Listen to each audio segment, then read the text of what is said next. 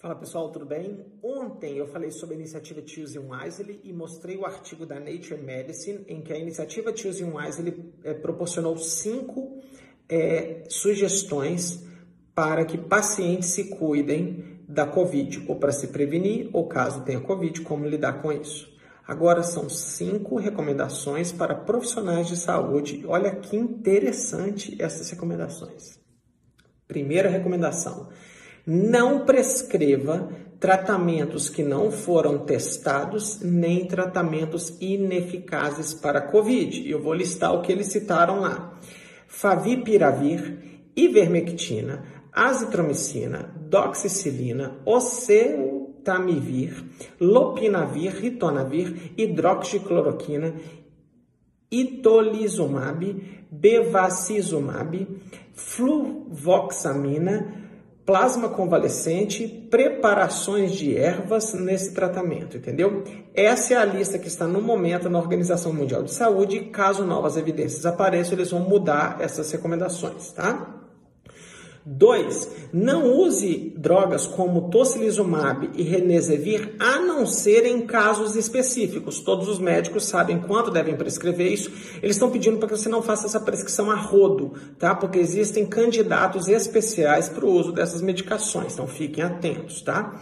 Terceiro, use com prudência os esteroides, tá? Corticoide.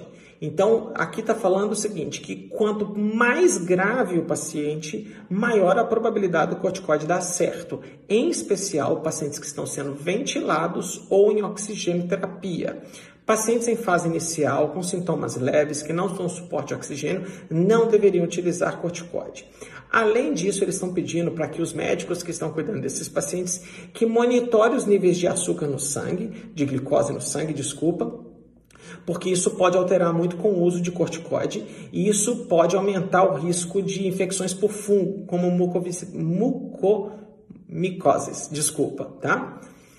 Terceira, não use como rotina tomografia computadorizada para monitorar o pulmão desses pacientes. Não é necessário isso e você deve utilizar isso só quando necessário. Então, isso é mais para segurar a onda dos custos, porque isso não vai trazer o benefício que muitas pessoas pensam, entendeu?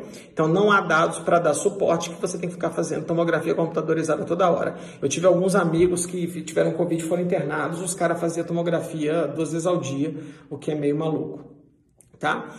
E quinto e mais interessante de todas, não esqueça de cuidar de seus pacientes doentes que não têm Covid. Tá? E ele dá várias doenças, como por exemplo, pacientes com câncer devem continuar tratamento, tuberculose, doenças renais, doenças cardíacas, saúde mental, tá? Saúde infantil, cuidados das mulheres gestantes, imunização de crianças em outras vacinas, porque todas essas doenças têm se provados que eles pioraram a, a, os problemas relacionados com essas doenças.